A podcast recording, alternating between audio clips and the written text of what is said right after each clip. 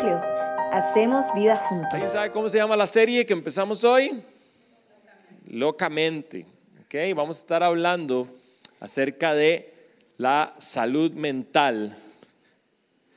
Y sabemos que es un tema, o que son temas relevantes, sabemos que son temas llenísimos de aristas, de, de, de espinas, pero de verdad le oramos a Dios de que podamos tener luz en su palabra e indagar lo que la Biblia dice de estos temas. Así que para no atrasarnos más, vamos a, vamos a empezar. Y les quiero pedir que me acompañen, si pueden, con su Biblia. Igual el texto va a estar en la pantalla, pero siempre es bueno tener la Biblia a mano. Les voy a pedir que me acompañen a Primera de Reyes, capítulo 19. Primera de Reyes, capítulo 19, versículo 1, y ahí vamos a leer un buen, un buen texto, un buen pedazo, son 18 versículos. Porfa, si les pido que lo leamos, metámonos en la lectura, porque a veces cuando la lectura es muy larga simplemente estamos leyendo como para terminar rápido, pero creo que es importante que entendamos la historia de lo que está ocurriendo.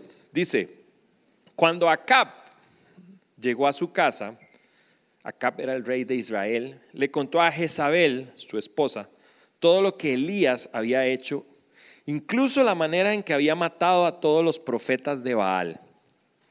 Entonces Jezabel le mandó este mensaje a Elías.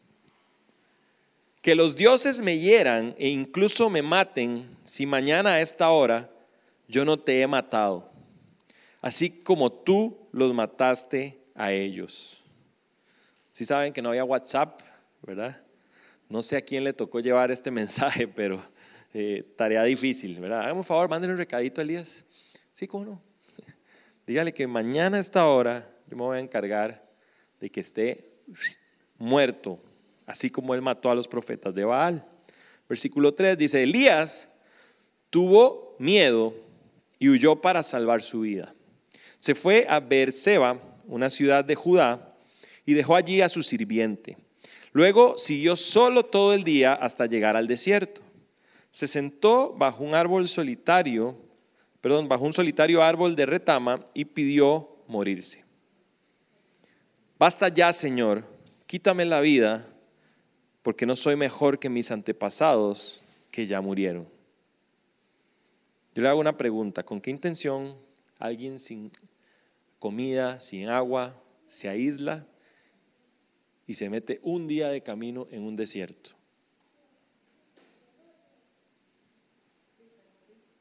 ¿Para? Ok, yo creo que la tenía clarita, ¿verdad? A no ser que usted sea el survivor ese que sale ahí en Nat Geo, que lo tira en un helicóptero, ¿verdad? Y, y cae y dice, ahora voy a matar un oso, como dijo Laura el otro día, y salir. O sea, alguien con dos dedos de frente puede entender que esta persona estaba preparándose para literalmente perder su vida. Versículo 5. Entonces se acostó y durmió debajo del árbol. Mientras dormía, un ángel le tocó y le dijo, levántate y come. Elías miró a su alrededor y cerca de su cabeza había un poco de pan horneado sobre piedras calientes y un jarro de agua. Así que comió y bebió y volvió a acostarse. Versículo 7. Entonces el ángel del Señor regresó y lo tocó y le dijo, levántate y come un poco más de lo contrario, el viaje que tienes por delante será demasiado para ti.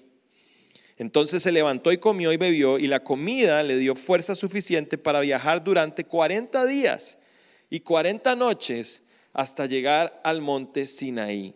Okay, si hoy en día vendieran esa proteína seríamos millonarios, ¿verdad? Le dio para 40 días y 40 noches. Okay. Entonces se levantó y comió y la comida le dio suficiente fuerza para llegar 40 días y 40 noches hasta llegar al monte Sinaí, la montaña de Dios. Allí llegó a una cueva donde pasó la noche. Entonces el Señor le dijo a Elías, ¿qué haces aquí, Elías? Versículo 10. He servido con gran celo al Señor Dios Todopoderoso, respondiendo Elías, respondió Elías. Pero el pueblo de Israel ha roto su pacto contigo, derribó tus altares y mató a cada uno de tus profetas. Yo soy el único que queda con vida y ahora me buscan para matarme a mí también. El Señor le dijo, sal y ponte de pie delante de mí en la montaña. mientras Elías estaba de pie allí, el Señor pasó y un viento fuerte e impetuoso azotó la montaña. La ráfaga fue tan tremenda que las rocas se aflojaron, pero el Señor no estaba en el viento. Después del viento hubo un terremoto, pero el Señor no estaba en el terremoto. Pasado el terremoto hubo un incendio, pero el Señor no estaba en el incendio. Y después del incendio hubo un suave susurro. Cuando Elías lo oyó, se cubrió la cara con su manto, salió y se paró a la entrada de la cueva. Entonces una voz le dijo, ¿qué haces aquí, Elías? Él volvió a responder, he servido con gran celo al Señor Dios Todopoderoso, pero el pueblo de Israel ha roto su pacto contigo, derribó sus altares, mató a todos sus profetas, soy el único que queda con vida y ahora me buscan para matarme a mí también. Entonces el Señor le dijo, versículo 15, regresa por el mismo camino que viniste y sigue hasta el desierto de Damasco. Cuando llegues ahí, unge a Hazael para que sea rey de Aram, después unge a Jehú, nieto de Nimsi, para que sea rey de Israel, y unge a Eliseo, hijo de Safat, de la tierra de Abel Mejola, para que tome tu lugar como mi profeta. A cualquiera que escape de Hazael, Jehú lo matará, y a los que escapen de Jehú, Eliseo los matará. Sin embargo, preservaré a otros siete mil, quienes nunca se han inclinado ante Baal ni lo han besado.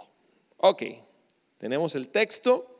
Y para todos los que están tomando notas, que yo sé que son todos, que los veo ahí apuntando, que saben que el que no apunta no dispara, el título de este mensaje es Una pesadilla de la que me despierto cuando duermo. ¿Qué frase, ah? Una pesadilla de la que me despierto cuando sueño. ¿Ok? Y esta es una frase que dijo una persona que estaba en un estado de depresión. Y yo digo, qué duro, porque creo que identifica bien lo que está viviendo Elías. Y ahora vamos a entrar muy a fondo en estos pasajes y en estos versículos. Pero yo quiero hablarles un poquito acerca de algunas generalidades de la depresión. Vamos a ver algunas cosas básicas y algunas eh, definiciones. Dice que se estima que en el mundo alrededor del 5% de las personas adultas pueden llegar a padecer depresión. 5% de las personas adultas del mundo, estamos hablando literalmente de cientos de millones de personas. Es la causa número uno a nivel mundial de ausentismo laboral en el hemisferio occidente es la causa número uno. O sea, si usted se pone a ver de todas las listas de razones médicas por las cuales las personas fallan al trabajo, la depresión es la causa número uno. Hay un libro que si alguien aquí es psicólogo o psiquiatra conocerá que se llama el DSM5. ¿okay? Esa es la Biblia de los psicólogos y de los psiquiatras. Y ahí eh, se definen y se incluyen los criterios para poder diagnosticar a las personas de diferentes eh, entidades o de diferentes patologías o enfermedades mentales. Y este libro, el DSM5, pone los criterios diagnósticos. Entonces dice, y, creo que hablar de esto al principio es importante porque a veces yo siento que la cotidianidad del lenguaje hace que las palabras pierdan el valor real. Y a veces decimos depresión, depresión, tengo depresión, tiene depresión. Bueno, ¿qué es depresión? Entonces, ¿qué es lo que dice el DSM5? Que alguien para tener depresión tiene que tener al menos cinco de los siguientes síntomas presentes juntos durante al menos dos semanas y que esto represente un cambio al funcionamiento previo. Es decir, que yo veo, yo vengo viviendo de una manera y a partir de ese momento veo un cambio en mi funcionamiento. Al menos uno de estos cinco síntomas tiene que ser un estado de ánimo deprimido o una pérdida de interés y de placer por las cosas. Entonces, ¿cuáles son los, criterios o los síntomas que puedo tener? Estado de ánimo deprimido la mayor parte del día, casi todos los días. Y eso puede ser porque yo me doy cuenta o porque un tercero lo describe. Es que yo lo veo que está como decaído, como apagado. ¿Ok? En niños y en adolescentes eso se puede reflejar como irritabilidad. Un niño que está constantemente irritable, un adolescente que todo le molesta, además de ser adolescente, podría estar eh, deprimido. Disminución importante del interés o el placer por casi todas las cosas o actividades. Nada lo emociona, nada lo alegra, nada logra captar su interés. Pérdida importante de peso sin hacer dieta o aumento importante de peso. Estamos hablando de un 5% de el peso corporal en un mes. Pérdida de apetito o un aumento totalmente, o sea, una comida compulsiva podría ser también esto. Afectación del sueño, puede ser insomnio o hipersomnia, puede ser alguien que está que le cuesta muchísimo contraer el sueño o alguien que más bien está pasando somnoliento todo el día. Hay una agitación o un enlentecimiento, como pueden ver, pueden ser los dos extremos en algunas cosas. Personas que empiezan a estar hiperkinéticas y no eran así, o personas que más bien caen en un letargo, en un estupor y no eran así. Fatiga o pérdida de energía casi todos los días. Esto no incluye a las mamás, dice. No, mentira. Fatiga o pérdida de energía casi todos los días. Sentimiento de inutilidad o culpabilidad excesiva o inapropiada casi todos los días. Y la última, el séptimo, disminución en la capacidad para pensar o concentrarse, para tomar decisiones Casi todos los días pensamientos de muerte recurrentes, ideas suicidas recurrentes sin un plan determinado, intentos de suicidio o un plan específico para llevarlo a cabo. Los síntomas causan un malestar físico, un deterioro en lo social, un deterioro en lo laboral, en otras áreas, y estos síntomas no deberían poder atribuirse a un medicamento o a un efecto o una afección médica de fondo sino que no hay una razón aparente para que esto ocurra. Ahora, planteamos la definición de depresión, hablamos de los criterios de depresión y créanme que como alguien formado en las ciencias de la salud, hay una gran tentación en mí de hablar de la parte médica, de la parte científica, pero yo creo que todos los que venimos aquí no venimos a escuchar a un médico hablar. Para eso ya hay varios programas matutinos y revistas que son clínicas ahora, ¿verdad? Eh, hoy vamos a hablar de hemorroides, varices, de depresión, y uno dice, ya, no hace falta el médico, ya existe buen día, eh, ¿verdad? Eh, creo, que, creo que mi tentación en un principio al hablar de, de depresión, de tristeza profunda, fue irme mucho por la parte psicológica, por la parte médica, pero creo que Dios quiere hablarnos hoy de la parte espiritual y ustedes vienen aquí a escuchar lo que la palabra de Dios tiene que decir respecto a un tema. Así que hoy quiero que veamos cómo Dios nos puede ayudar y cómo Dios nos da guías para salir de estados de tristeza profunda e inclusive de depresión. Ahora quiero que entendamos esto. ¿Por qué les hablé de toda esta parte científica? porque creo que tenemos que tener un balance. ¿Ok? Yo siempre digo algo, el hecho de que abusemos de una verdad no quiere decir que esa verdad pierda valor. ¿Me explico? Simplemente estamos abusando de una verdad. Ejemplo, Dios bendice al dador alegre. ¿Ok? Entonces, ¿qué ha pasado lamentablemente con muchas de nuestras expresiones de iglesia? que abusamos de que Dios bendice al dador alegre. Y entonces hay que, hay que, le decimos a la gente, hay que dar, hay que dar, hay que dar, hay que, de, de, de, de, de, de.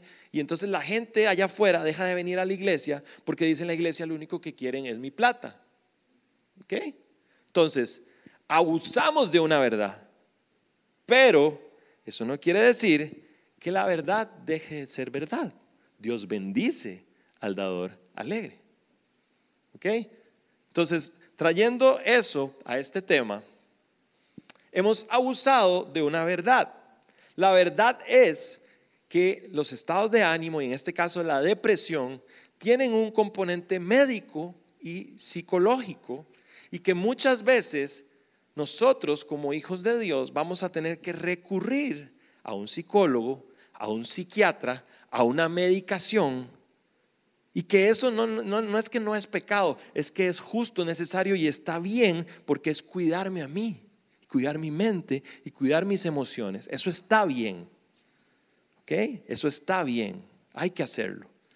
Así como cuando tengo gastritis, y soy responsable, digo, ah, tengo que ir al gastroenterólogo a que me haga una gastroscopía y eso no me hace menos hijo de Dios y no me pone culpabilidad. Exactamente igual cuando tengo una afección eh, en mis emociones o en mi estado mental y necesito ayuda, tengo que hacerlo. Pero también es cierto que cuando alguien tiene gastritis o cáncer gástrico, no sentimos temor en decir, vamos a orar para que Dios lo sane y oramos por esa persona y creemos que Dios lo puede sanar. Pero hemos abusado tanto de esta otra verdad que ya ahora como hijos de Dios nos da miedo decir, podemos orar por él y que Dios haga algo. No, hay que enviarlo al psicólogo, hay que enviarlo al psiquiatra y si me estoy explicando, es un balance. Es un balance. Sí, en ocasiones vas a tener que buscar ayuda profesional, en ocasiones vas a tener medicación, pero yo creo que Dios quiere sanar cualquier tipo de afección en nuestras vidas. Y eso incluye también nuestra salud mental. Así que como yo no soy, mm, eh, sí soy médico, pero como no soy psiquiatra y no soy psicólogo, yo me voy a quedar en mi burbuja que me corresponde hoy de pastor y les voy a decir lo que la Biblia tiene que decir respecto a la tristeza profunda y la depresión. ¿Me explico? Sí. Ok. Dios tiene algo que hacer y algo que decir con respecto a la tristeza profunda y la depresión. Entonces, vamos al texto. Capítulo 19 empieza así. Dice, dile a Elías que en 24 horas se va a morir. Ahora, Elías no aparece ahí por primera vez en la Biblia. Elías aparece por primera vez dos capítulos antes en Primera de Reyes 17. Y si usted tiene tiempo esta semana, yo le invitaría a que se lea Primera de Reyes 17, 18 y 19. Es una buena historia, lo va a entretener. Primera de Reyes 17, Elías aparece y lo que aparece es diciendo lo siguiente. Dios le dice, quiero que vayas a donde Acab, el rey de Israel, y le digas que como él y su esposa Jezabel se alejaron de mí, yo voy a enviar una sequía y que esa sequía va a durar hasta que tú, Elías, de tu boca digas que es tiempo de que llueva. Así que Elías se va a donde el rey Acab y dice, traigo un mensaje para usted, no mate al mensajero, soy el mensaje, pero va a haber un tiempo de sequía y hasta que yo vuelva a decir que va a llover, va a llover. Ahora, si usted es el rey Acab y tiene dos dedos de frente, ¿qué haría con Elías? No, no vuelve a llover más nunca. Si lo mato, no vuelve a llover más nunca. ¿Qué haría? Lo, lo, traigo cautivo conmigo y lo torturo y lo obligo a que diga que llueva. ¿Sí? Ahora, probablemente podría ser una opción que no le creyeron tanto a Elías al principio. Pero Elías se fue y Dios le dice, escóndase. Así que Dios se lo lleva a un lugar remoto donde hay un pequeño arroyo y el agua empieza a escasear en, en donde está el rey Acab y en donde está Jezabel y empiezan a, darse cuenta, ah, no era cierto. Y empiezan a buscar a Elías por todo lado y no lo encuentran. Y Dios se encarga de llevarle eh, cuervos a, a Elías y con los cuervos llevaba comida. Y entonces Elías tenía un arroyo y tenía comida. Al cabo de un tiempo el arroyo se seca y Dios le dice a Elías, ok, necesito que vayas a tal ciudad cercana. Ahí ya yo hablé con una viuda y yo ya negocié con esa viuda para que te dé comida y te dé refugio durante un tiempo. Si Dios me dice a mí eso, yo caminaría con una confianza. Así que Elías se va, llega a esta ciudad, encuentra a una mujer que calza con la descripción que Dios le dio, una mujer viuda con un hijo. Y entonces Elías le dice, ah, esta es la mujer que Dios me dijo. Y dice, ¿sabe qué? Dios me dijo que usted me va a dar de comer. Y la mujer le dice, a buen árbol se arrima, así en buen tico. Se agarró de un primario, papito. porque lo que tengo es un poquito de harina y un poquito de aceite y justo yo estaba preparando un pan para que mi hijo y yo comamos y echarnos a morir. Literalmente. O sea, imagínense la motivación de Elías. O sea, Dios me mandó de una viuda que me iba a dar de comer y lo que me está diciendo la viuda es que ella se estaba preparando para echarse a morir. Entonces, Elías le dice a la viuda, ok, hagamos algo. Si usted me da de comer a mí primero, yo le prometo que eso se va a multiplicar y a usted no le va a faltar. Yo no sé si Elías de verdad Dios le dijo eso o jugó bien, ¿verdad? Yo como primero y después ustedes ven cómo, cómo se la solucionan. Lo cierto es que la mujer increíblemente le hace caso y come Elías y Dios empieza a multiplicar el aceite y, el, y, la harina durante un tiempo indeterminado. Y comen y comen y comen y comen. Luego esta mujer está ahí en su casa y un día el niño que, que era su hijo aparece muerto. Y entonces Elías viene y lo pone en su regazo y ora por ese niño y ese niño resucita. Quiero decirle esto, en el Antiguo Testamento solo hay dos personas que Dios usó para hacer un milagro de resurrección.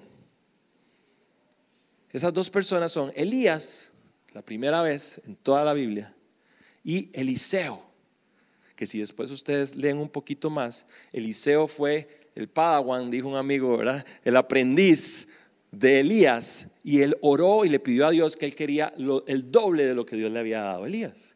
Así que tiene sentido que las únicas dos personas que hicieron un milagro de resurrección en el Antiguo Testamento fueron Elías y Eliseo. Ok, Elías ora por ese niño, ¡fum! resucita. Entonces Dios le dice, ahora necesito que vayas otra vez al pueblo de Israel y les digas que en quién creen. Entonces Elías se va y les dice, ya está bueno de que ustedes estén dudando de que si Baal, que si Jehová, ok, vamos a hacer aquí un challenge. ¿Ok? tráiganme dos bueyes, los vamos a picar, ¿ok? Y vamos a hacer dos altares, uno a Baal y otro a Jehová. Y en el de Baal van a estar todos los profetas de Baal, que eran 450, y aquí voy a estar yo solito. Y ustedes van a orar un buen tiempo, y el primer Dios que responda con fuego del cielo, ese va a ser Dios. Eso sí, al que no le responda, entonces los profetas de Baal dicen, juega. Y Elías le dice, Ok, empiecen y los profetas de Baal empiezan a orar y Señor, Baal manda fuego y manda fuego. Y me encanta porque habla mucho de, la personalidad de Elías, esta parte. Dice que Elías se quedaba viéndolos así, les decía, seguro está ocupado Baal, ¿verdad? Y los otros oraban y se cortaban y se laceraban y ah, fuego. No, seguro anda en el baño Baal. Literalmente dice, está haciendo sus necesidades, seguro. ¿verdad? Estaba burlándose. Así que después de un tiempo, bueno, ya se cansaron, se cortaron lo suficiente, ok. Entonces va, eh, Elías llega y dice, ok, por favor, échenle la cantidad de agua que puedan a ese güey. Y dice que hicieron una zanja alrededor y le echaron tanta agua que la zanja, que era más o menos de una capacidad de 15 litros, se llenó de la cantidad de agua que le pusieron. Y una vez que estaba todo empapado, Elías oró y dijo, Señor, manda fuego y vino fuego del cielo y el pueblo de Israel pudo saber quién era el Dios de verdad y como habían cumplido con la con el challenge, los que perdían se iban, así que los 450 profetas de Baal fueron muertos, ¿ok? Y Elías demostró quién era Dios. Entonces, por último, Dios le dice, ahora quiero que vayas a una montaña y ores para que venga la lluvia. Y Elías se va a esa montaña y ora y tenía un ayudante y dice que lo mandó siete veces, no sé qué distancia habrá entre donde estaba Elías orando y el ayudante iba, pero le decía, ¿se ve algo? Elías, cielo despejado. Y Elías seguía orando, Señor, manda la lluvia, tú me mandaste a orar por lluvia, manda la lluvia. Y se ve algo. Elías parece guana en febrero, eso, ni una nube, ¿verdad? Y a la séptima vez dice que Elías dijo, se ve una nubecita así, una cosita. Bueno, vaya, dígale a Cap que se prepare porque va a llover y evidentemente llueve, cae lluvia y una vez más queda demostrado quién es Dios y quién era la voz de Dios para el pueblo de Israel en ese tiempo. Y ahí, después de eso, empieza el capítulo 19 que leímos. Acab llega a la casa y como sucede en la mayoría de nuestras casas, le cuenta al poder detrás del reino ¿verdad? Lo que había pasado. Y le dice, Jezabel, no tenés idea lo que pasó. ¿Qué pasó? Y ya le cuenta y le dice, y, no, y Elías mandó a matar a los 450 profetas de Baal. Y algo que me, llama la atención, escuche esto, ¿quién era Jezabel? La esposa del rey, ¿ok? Podríamos decir que era la reina, ¿verdad? Su pueblo había padecido tres años de sequía. ¿Usted se puede imaginar un pueblo con tres años de sequía? ¿Cómo serían los padecimientos de ese pueblo? Ahora, el rey, su esposo, llega y le dice, no sabes, Elías oró y llovió. Y mató a los 450 profetas de Baal, pero llovió. Ok, si su corazón estaba en el pueblo, ¿qué hubiera hecho? Hubiera celebrado. Se acabó la sequía. Mi pueblo va a tener agua, va a tener alimento, va a tener vida. Los niños no se van a morir. Las mamás van a poder dar leche. Tantas cosas, los animales no se van, pero ella se enfocó en los 450 profetas. Y le dice a Elías, le dice a Cap, dígale a Elías que va a morir. Ahora yo les hago una pregunta. Un hombre como Elías, que había pasado lo que había pasado, que Dios lo había usado como lo había usado. ¿Cómo es posible que ante una amenaza se desplome como se desplomó? Se desboronó. Elías había pasado por cosas duras. Elías sabía lo que era que lo estuvieran buscando porque necesitaban encontrarlo para que lloviera. Elías sabía lo que era estar aislado y, sin contacto con nadie y comiendo literalmente de la provisión de Dios. Elías sabía lo que era que Dios lo cuidara personalmente, tanto en el arroyo con los cuervos como luego con la, mujer viuda. Elías sabía literalmente lo que era ser la voz de Dios para un pueblo Elías había tenido entre sus regazos a un niño muerto y Dios lo había usado para volverlo a la vida. Se me paran los pelitos. Nadie en la historia de la Biblia había vivido una experiencia de fe como esa. Entonces, ¿qué está pasando aquí? Yo quiero compartirles tres puntos que tienen relación entre lo que está pasando en esta historia y el tema que estamos tocando hoy. Lo primero que quiero decirles con esto es que el hecho de que Dios me use grandemente, de que tenga muchos años en Dios, el hecho de que Él me ame, no exime, no me exime de la posibilidad de estar triste. ¿Ok? Tampoco quiere decir que si estoy en un estado de tristeza o en un estado de depresión, Dios ha dejado de amarme o ha dejado de usarme. Pocos hombres en la historia de la Biblia fueron amados y usados como Elías fue. Sin embargo, él estaba profundamente triste al punto que se fue al desierto y le dijo a Dios, quítame la vida. Y si ustedes recuerdan los criterios diagnósticos de depresión, uno de ellos es deseos de muerte, planes de muerte, y literalmente le estaba planeando su muerte. Ya lo vimos. Entonces el primer punto es, todos somos candidatos. Todos somos candidatos a un estado de tristeza profunda y a un estado de depresión. Todos en arameo, en griego, en romano y en español es todos. Estamos ahí nosotros. Eso es cuando decimos, ay, la gente, no, la gente soy yo también. Ay, la gente está loca. Anda en los moles. Sí, usted también, como se dio cuenta. ¿Verdad? Mateo 5, 3, 4 dice, Dios bendice a los que son pobres en espíritu y se dan cuenta de la necesidad que tienen de Él, porque el reino del, porque el reino del cielo les pertenece. Dios bendice a los que lloran, porque serán consolados. ¿Saben quién dijo esas palabras?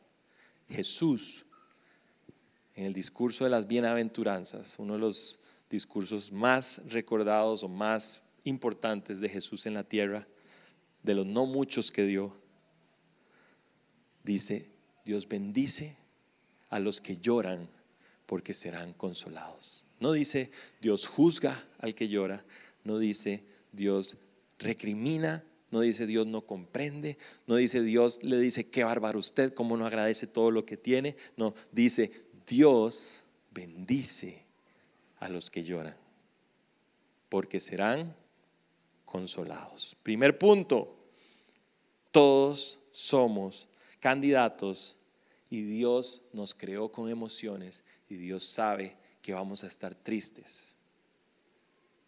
¿Ok? No me vean tan serios. Segundo punto, este me encanta. No somos Mesías. Y usted dirá, ¿ah? Aplica para los que van a ir a mejenguear ahora con una pequeña diferencia, no sos Messi.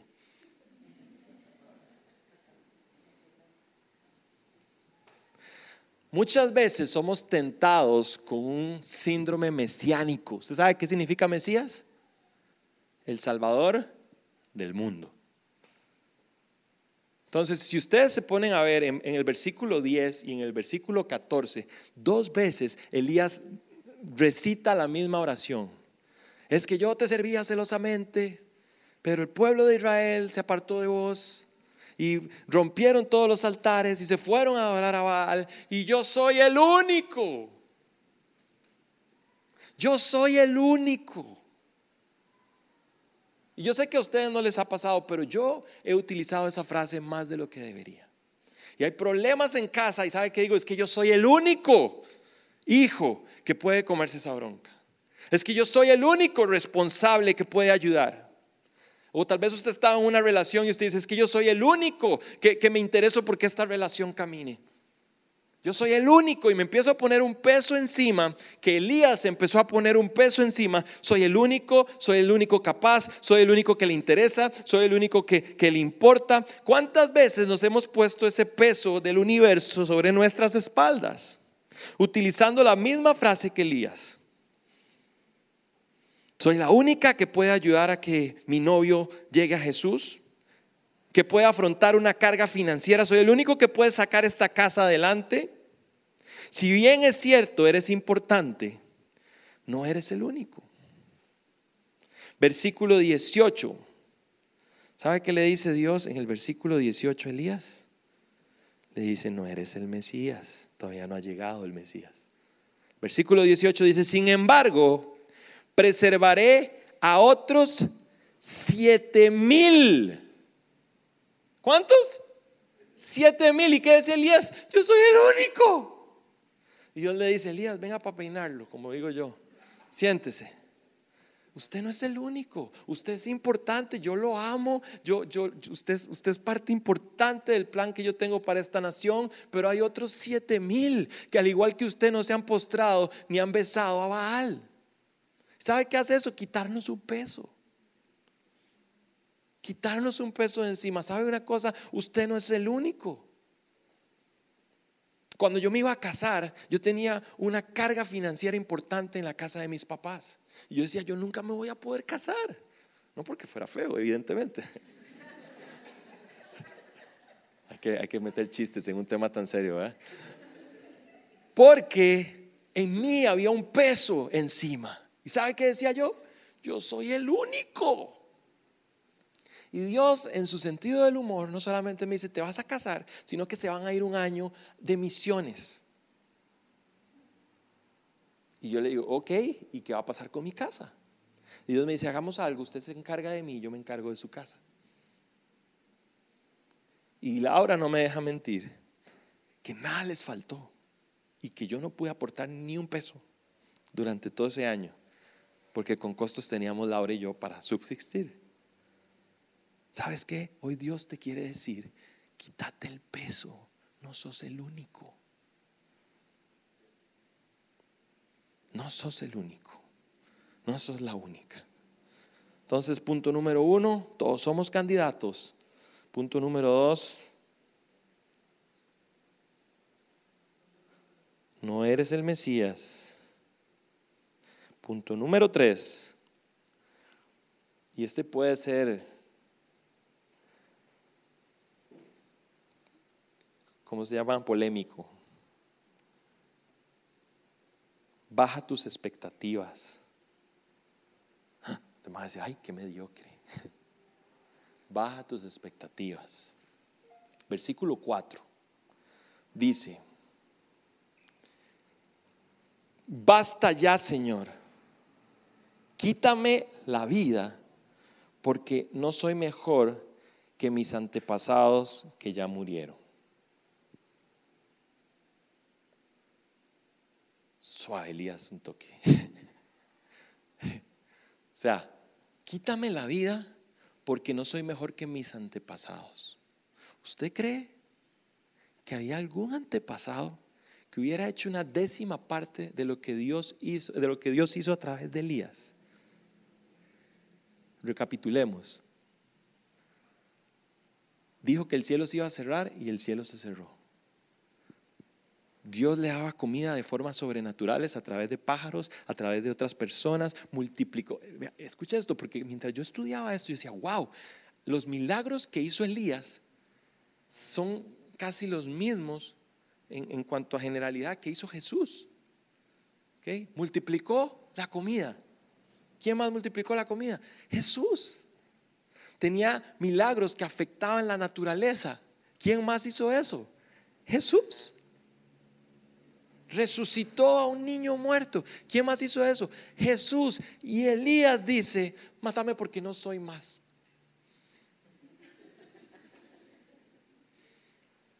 Wow, wow. Lea esto, Elías estaba frustrado.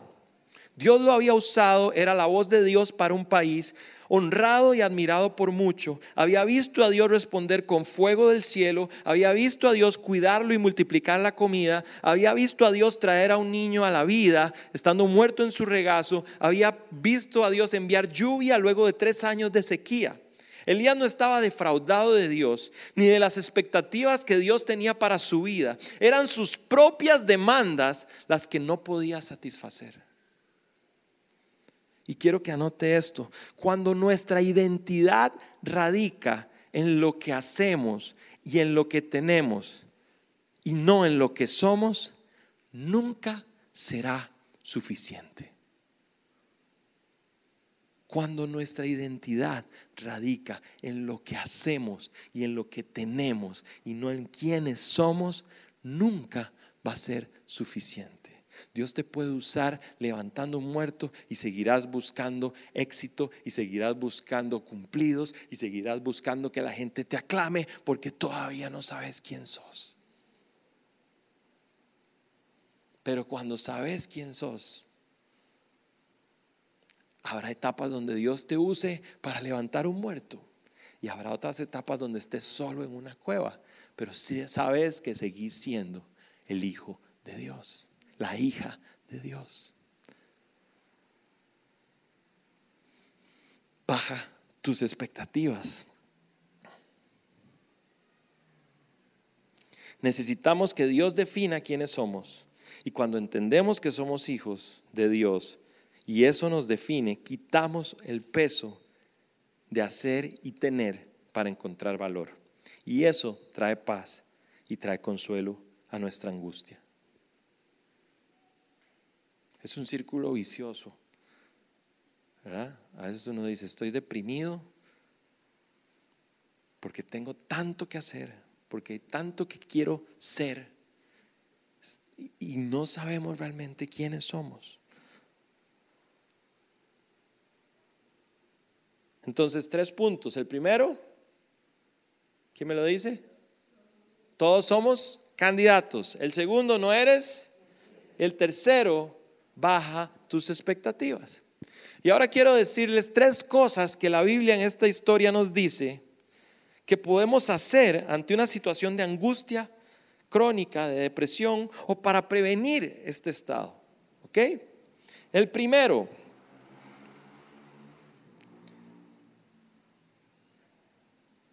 Va a sonarles bien poco espiritual el primero. Porque somos así, somos, nos cuesta esa parte. Retoma hábitos saludables en tu vida.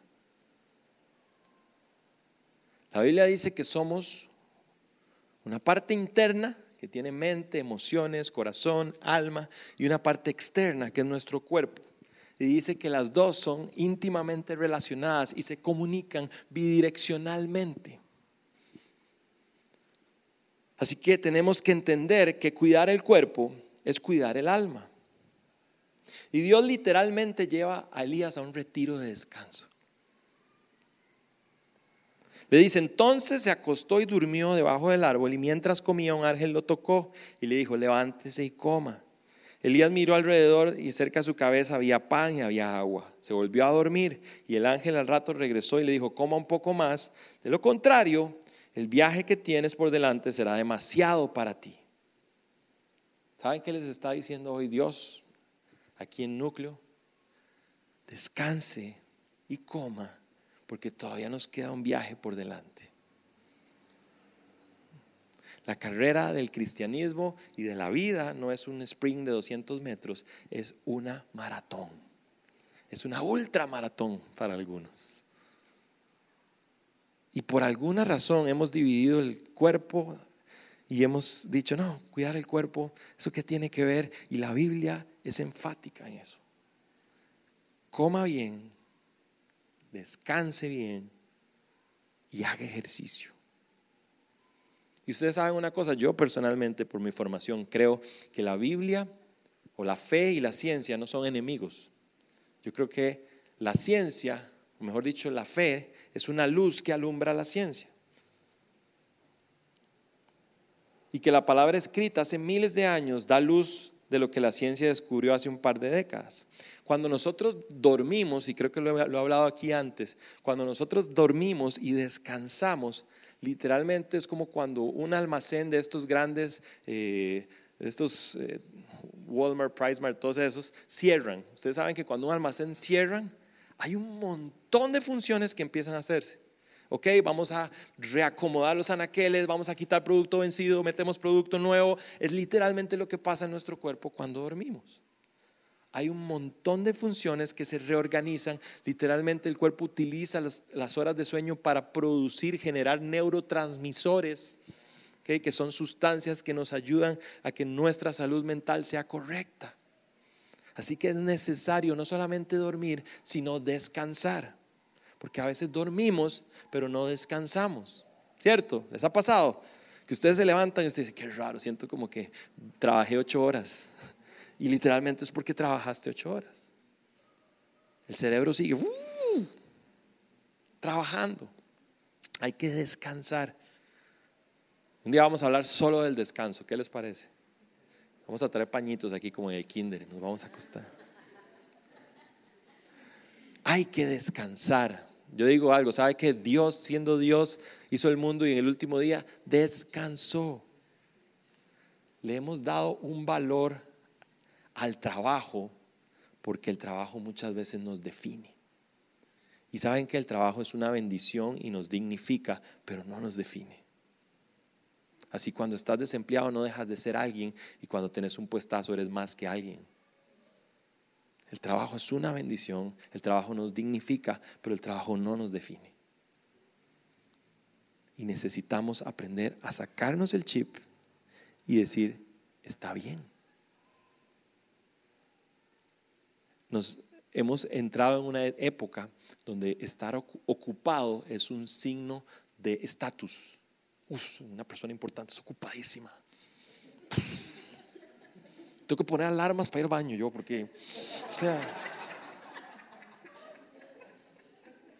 no, yo, es que no, no.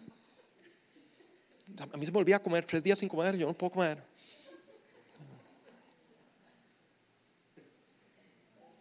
Está como el chiste del burro, ¿verdad? ¿Sabe el chiste del burro?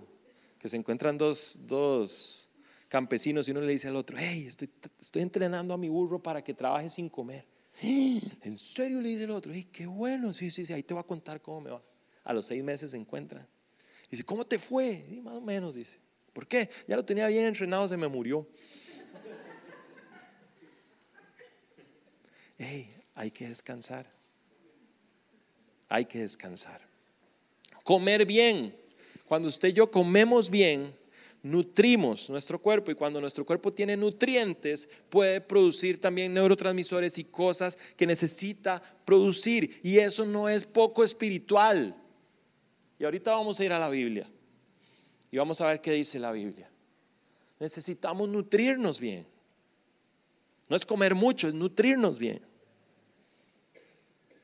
Hay que comer bien, hay que comer cosas que nos aporten y hay que eliminar otras. Algunos tienen que dejar de comer también. Tenemos. Y por último, hacer ejercicio. El ejercicio nos ayuda a liberar endorfinas, serotoninas, oxitocinas, sustancias que nos hacen sentir bien. ¿Saben quién hizo esas sustancias? Hay un creador. Hizo mecanismos para que eso ocurra.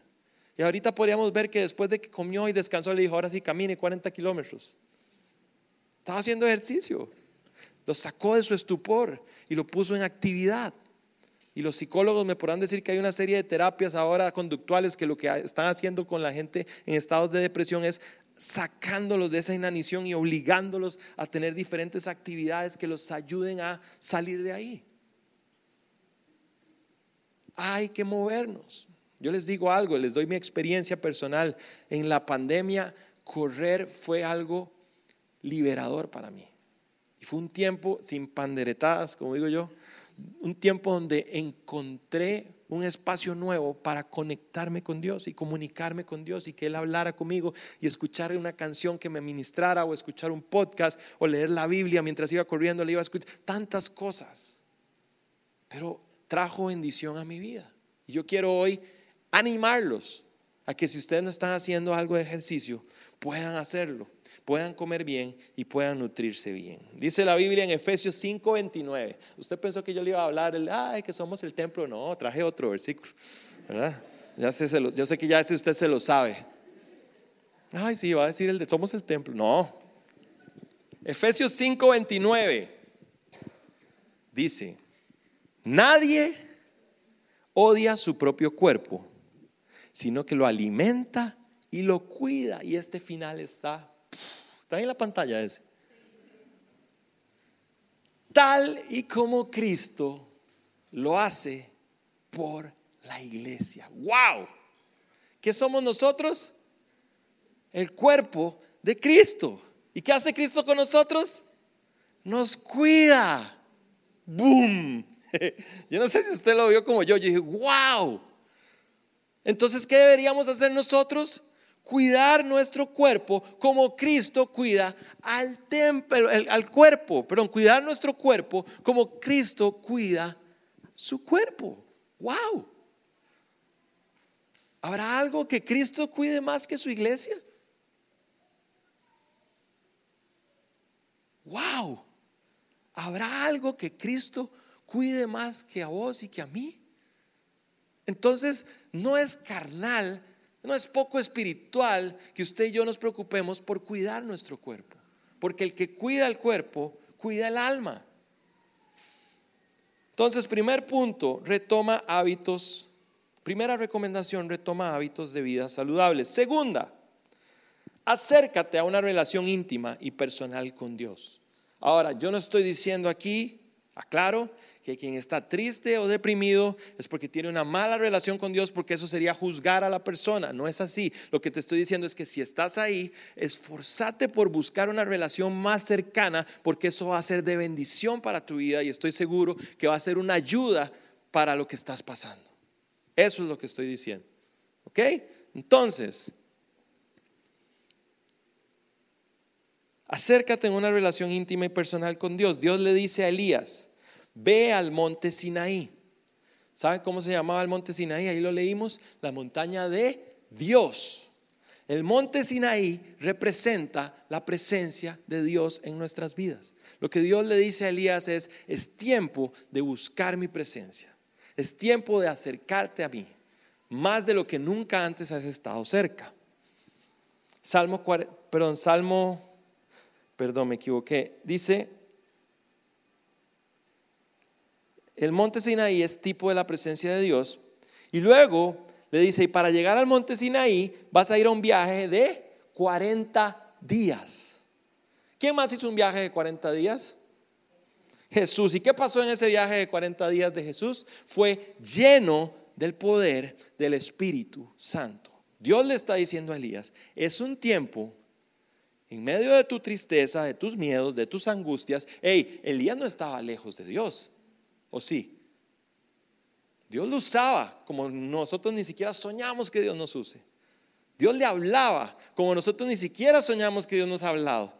Pero Dios le dice, en medio de tu tristeza, de tu temor, de tu angustia, es un tiempo de que te acerques, que seas lleno del Espíritu y vayas a mi presencia. Eso le está diciendo Dios a Elías. El Salmo 34, 18 dice, el Señor está cerca de los quebrantados de corazón y salva a los de espíritu abatido. Ahora vean esto, versículo 11 y el 13. Esto me encanta porque todo en la Biblia tiene un sentido. Entonces Dios le dice, Elías, ¿qué estás haciendo aquí? Elías le dice la hablada que ya oímos, soy el único, ¿verdad? Y entonces Dios le dice, ok, salí, salí un momentito a la puerta, ok, y Dios dice que envía un viento. Dice que fue tan fuerte el viento que las rocas se aflojaron, pero que Dios no estaba ahí. Entonces uno dice, ¿para qué? Pero bueno. Y después que envió un terremoto. Y en el terremoto tampoco estaba Dios. Y después, ¿qué envió? Un incendio. Pero en el incendio tampoco estaba Dios. Y yo sigo preguntándome, Señor, todo ese juego de luces, ¿para qué es? Todos esos efectos especiales, ¿qué es lo que quieres decirnos? Y aquí va lo que yo percibo de este versículo. Dios le dice a Elías, no estoy en las luces, no estoy en el humo, no estoy en lo sobrenatural, ni en los milagros que has hecho. ¿Qué fue lo que captó la atención de Elías? Un susurro.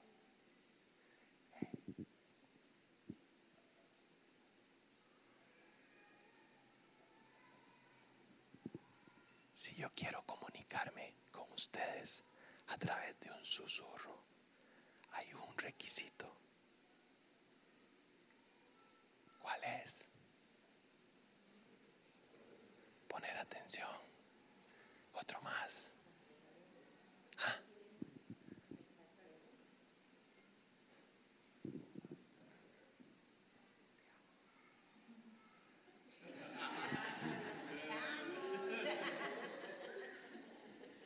¿Qué tuvo que hacer el agua?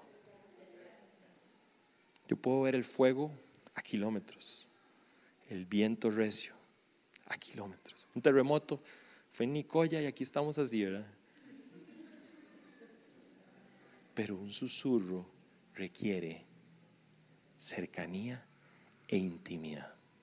¿Sabe qué le estaba diciendo Dios?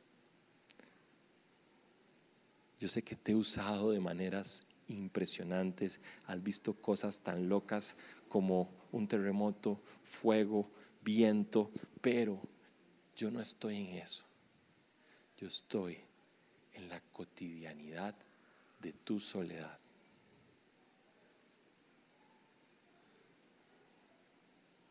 Cuando luz, cuando el fuego se fue, cuando el viento se fue, cuando la reunión termina, cuando Dios dejó de usarme y me sentí tan carga y tan usado y tan chido, cuando llegué a mi casa y estoy solo en el susurro de la cotidianidad, ahí estoy yo. ¿Sabe lo que le está diciendo Dios a Elías? No estás solo en esta cueva.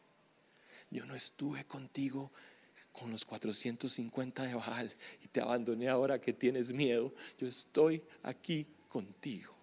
Porque yo estoy en el susurro de tus temores, en el susurro de tu tristeza, en el susurro de tu soledad. Ahí nos encontramos.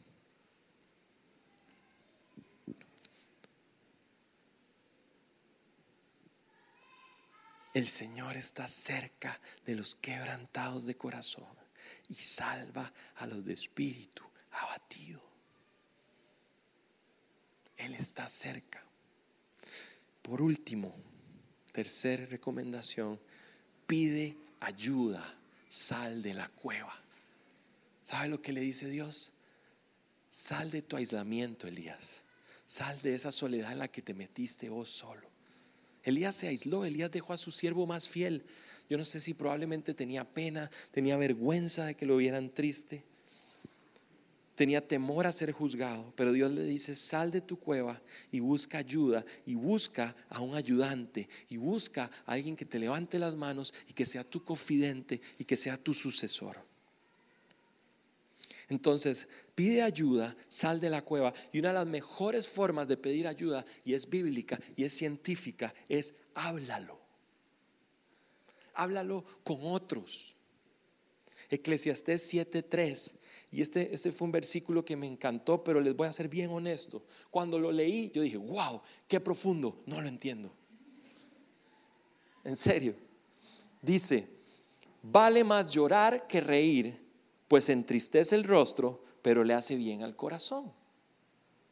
¿Ok? No está ese, no importa. Vale, Eclesiastés 7:3 dice, vale más llorar que reír, porque entristece el rostro, pero le hace bien al corazón. Yo dije, wow, qué chiva, pero no lo entiendo, de verdad. Y esta semana eh, llegaron unos amigos a la casa y cuando esta persona empezó a hablar y nos comentó algo, y, nos, nos, comentó algo acerca de su testimonio personal, y esa persona empezó a llorar. Y en ese momento, qué chiva, porque Dios es tan bueno.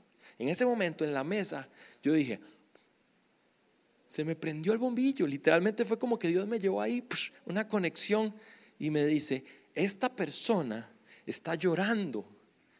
Y cualquiera podría decir que está triste, pero mientras esta persona está llorando, su corazón está siendo sano. Wow, y entonces entendí el versículo que dice, vale más llorar que reír, porque aunque el rostro esté triste, el corazón está feliz. Cuando vos y yo expresamos, abrimos nuestro corazón y podemos hablarlo con alguien de nuestra confianza, eso trae bendición y trae sanidad a nuestro corazón. Háblalo con otras personas. Háblalo con alguien que merezca tu confianza. Pero no lo enfrentes solo. Salí de la cueva. Háblalo con Dios. Y saben, estas semanas mientras leía y estudiaba y escuchaba tantas opciones y tantas versiones de cómo abordar este tema, yo dije, wow, los cristianos a veces sí somos, ¿cómo decirlo? Agudos de pensamiento. Cuando me refiero a agudos no me refiero a profundos, sino a agudos en cuanto a ángulo. Por tantos años hemos puesto estigmas a la tristeza. Yo me acuerdo que cuando yo era adolescente había una canción que decía, el cristiano no puede estar enojado. Y era un dominicano y decía, hermano, cambia esa cara. ¿Sabe qué decía? Que le va a salir arruga, que le va a salir arruga, que le va. El cristiano no puede estar enojado. Entonces Jesús no era cristiano, porque entró al templo volando chilillos. Entonces, ¿sabe qué? Hemos dicho, el cristiano no puede estar triste. Y entonces Dios me dijo, y entonces los dos tercios del libro más usado en la Biblia, más leído en las iglesias, que es Salmos, ¿de qué hablan? ¿Sabe una cosa? Salmos le pone lenguaje a nuestras emociones. Y dos tercios de las emociones de Salmos, dos tercios son emociones de tristeza. El Salmo 22 dice, no soy hombre, soy gusano. Ese es el salmista. Y el otro, ¿qué le va a salir a arrugar? No sea necio. David, el que me enseñó a mí, el que nos enseña a comunicarnos con Dios en la intimidad. David, el salmista, me dice que yo puedo decirle a Dios, ¿sabes qué Dios? Hoy me siento gusano. Hoy no soy digno de llamarme hombre. Hoy me siento defraudado de mí. Y yo quise poner aquí un par de salmos para ir terminando. Dice el Salmo 6.6. Estoy agotado de tanto llorar. Toda la noche inundo mi cama con llanto, la empapo con lágrimas. El, el dolor me nubla la vista. Tengo los ojos gastados a causa de todos mis enemigos. ¿Alguien ha estado ahí? Que le duelen los ojos de llorar. Que usted dice, yo creía que yo no podía llorar tanto, estoy bien hidratado. Me duelen los ojos de llorar, empapo mi cama en llanto. El Salmo 22, 1 dice, Dios mío, Dios mío, ¿por qué me has abandonado? ¿Por qué estás tan lejos cuando grito por ayuda? Cada día clamo a ti, mi Dios, pero no respondes.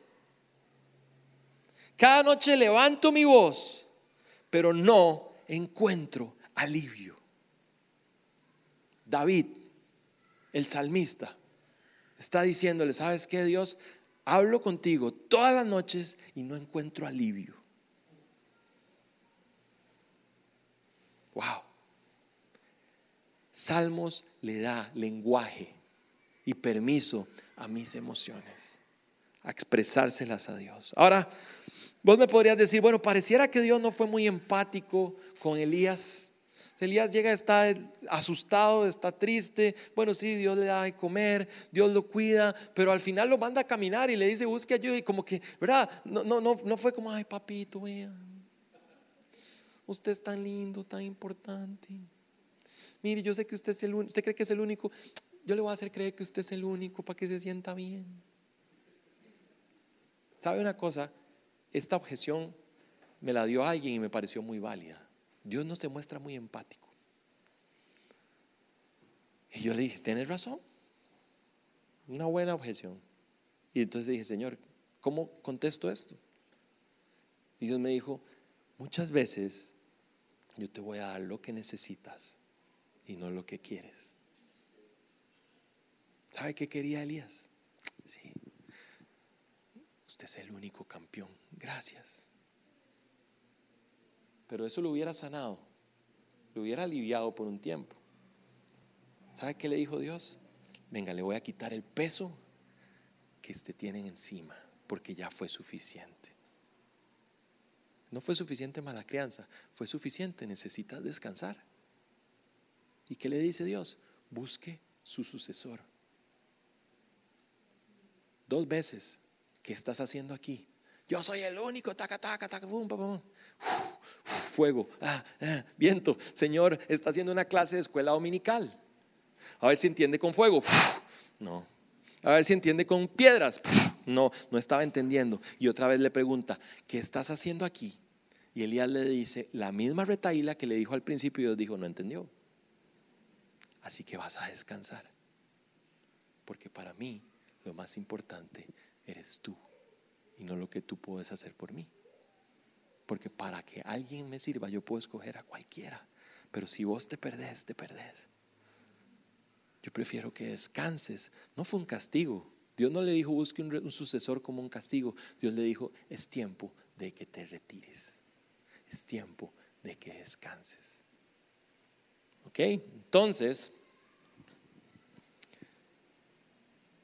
¿por qué es importante esto que hemos hablado hoy? Definitivamente la tristeza, la angustia crónica y la depresión son temas actuales, son relevantes y nos atañen a todos. No debemos descartar que la ayuda profesional, como en cualquier otro padecimiento, sea de bendición, pero tampoco debemos desmeritar el papel protagónico que Dios, la Biblia y el Espíritu Santo desempeñen en restaurar nuestra alma. Así que yo quiero invitarnos a tres cosas para terminar esta mañana. La primera de ellas, quiero que nos invitemos a nosotros mismos a retomar hábitos saludables. Quiero que digas, estoy descansando, estoy apagando el cerebro, estoy apagando la mente. ¿Qué estoy comiendo?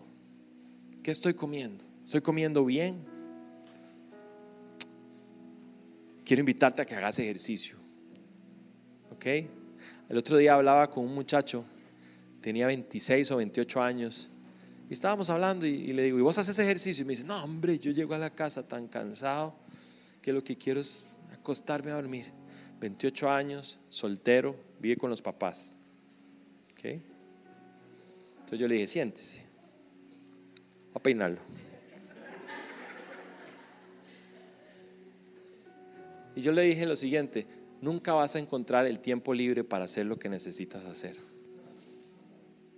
Hoy te sentís cansado por el trabajo, mañana vas a inscribirte en una maestría, después puede que te cases, tengas hijos, tengas que ir al súper. Si no lo agendas, no lo haces. Y así como puedes tener esa intención en tu corazón de agendar los tiempos con Dios, sería bueno que agendes tus tiempos de ejercicio. Porque Jesús cuida su templo, Jesús cuida su iglesia, Jesús cuida su cuerpo, así que yo también debo hacerlo. Segundo, acerquémonos a una relación íntima con Jesús. Sea cual sea el estado de ánimo en el que estés, pero si estás en un estado de tristeza, de depresión, es un tiempo de ir a la montaña de Dios, es un tiempo de ser llenos del Espíritu y decirle, Señor, aquí estoy, de hablarlo con Él, de exponerle mis emociones en su presencia. Y por último, quiero decirte o invitarnos a que no nos aislemos, a que salgamos de esa cueva, a que encontremos en Dios un refugio y en su iglesia compañía. No estás solo, no estás sola, Dios está con vos, pero además en este lugar hay una familia que está con los brazos abiertos. Estoy yo, está Lau, gente del equipo, pero también al lado tuyo tenés a alguien que te invitó y que te invitó con una condición y es, te invito porque quiero que seas parte de mi vida. Y si hay alguien que te invitó y te dijo, quiero que seas parte de mi vida, estoy seguro que va a estar dispuesto a decirte, puedes contármelo, puedes hablarlo conmigo. Esto no se trata de un rango, esto se trata de un equipo, de una familia, de un cuerpo. Así que quiero invitarle a que cierre sus ojos ahí donde está. Siempre les digo lo mismo, cerrar los ojos no es místico, no es mágico. Simple y sencillamente a alguien como yo que tiene déficit atencional le ayuda a concentrarse y tal vez a ustedes también les ayude. Elías, al igual que nosotros, era humano, usado y amado por Dios. Llegó un momento de crisis donde el cansancio físico y emocional el hacer demasiado para Dios, pero no descansar en Él, lo llevaron a un grado de temor a la muerte. Y es irónico porque lo que lleva a Elías al desierto y pedirle a Dios que literalmente acabe con su vida es temor a la muerte. Y tanto temor lo llevó a desear la misma muerte. Sin embargo, Dios en su misericordia lo amó, lo cuidó, lo alimentó y lo dejó descansar. Le consiguió un descanso definitivo, un sucesor.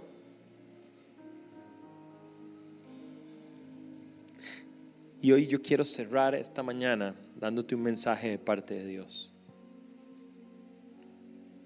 Dios me decía que muchas veces tenemos temores que nos acorralan y nos llevan a estados de tristeza profunda, estados de depresión. Pero yo quiero decirte de parte de Dios en esta mañana que Él está en control, que Él está en cuidado y que ese temor que tanto, que tanto daño te ha hecho, no va a venir y no va a ser.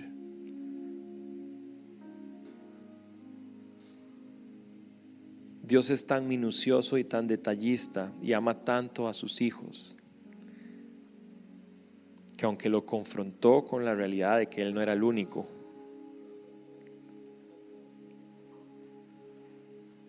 también cumplió un anhelo del corazón de Elías. Y ese temor que lo acorraló que lo angustió y que lo llevó a su peor momento, que era la muerte, nunca llegó a concretarse.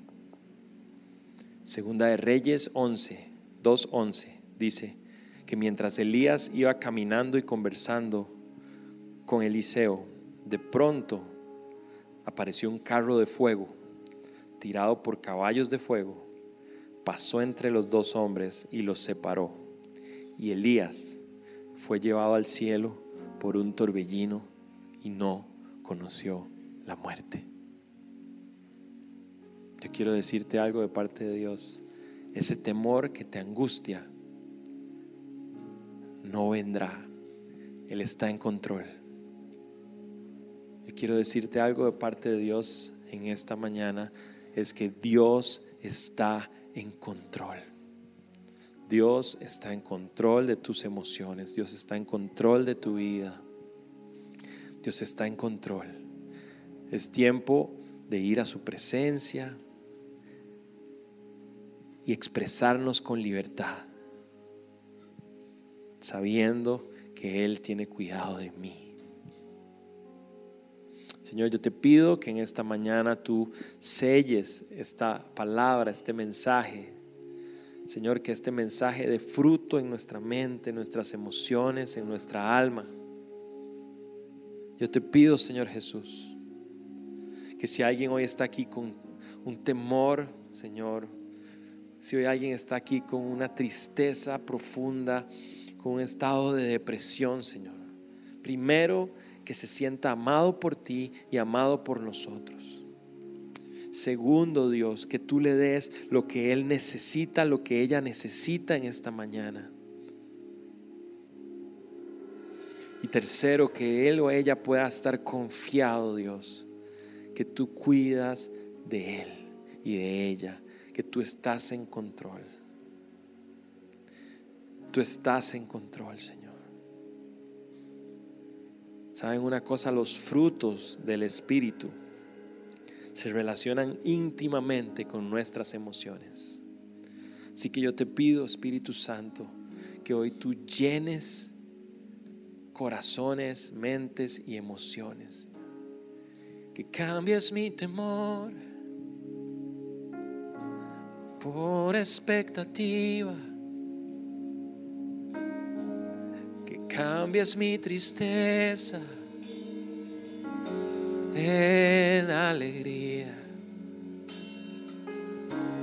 Que cambies mi dolor cambies mi amargura, que llenes mis vacíos, Espíritu de Dios.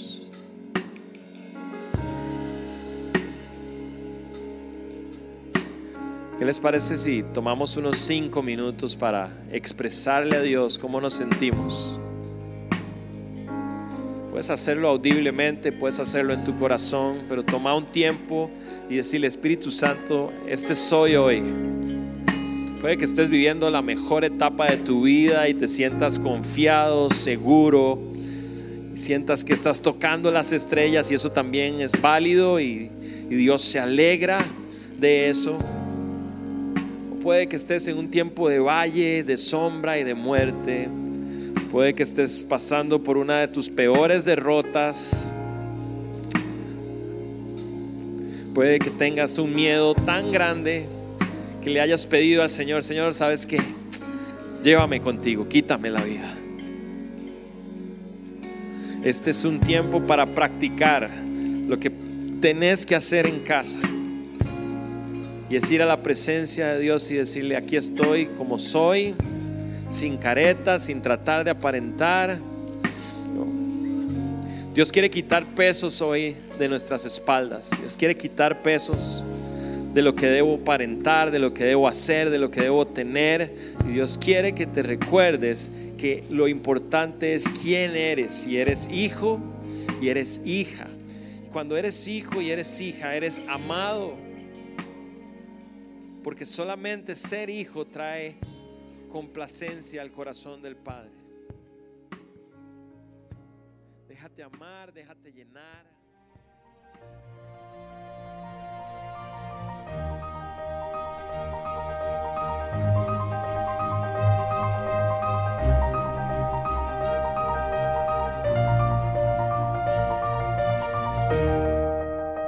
Gracias por haber escuchado este podcast. Si te gustó, compartilo con alguien más y recuerda que si quieres saber más de nosotros, nos podés encontrar en todas las redes sociales como Núcleo CR.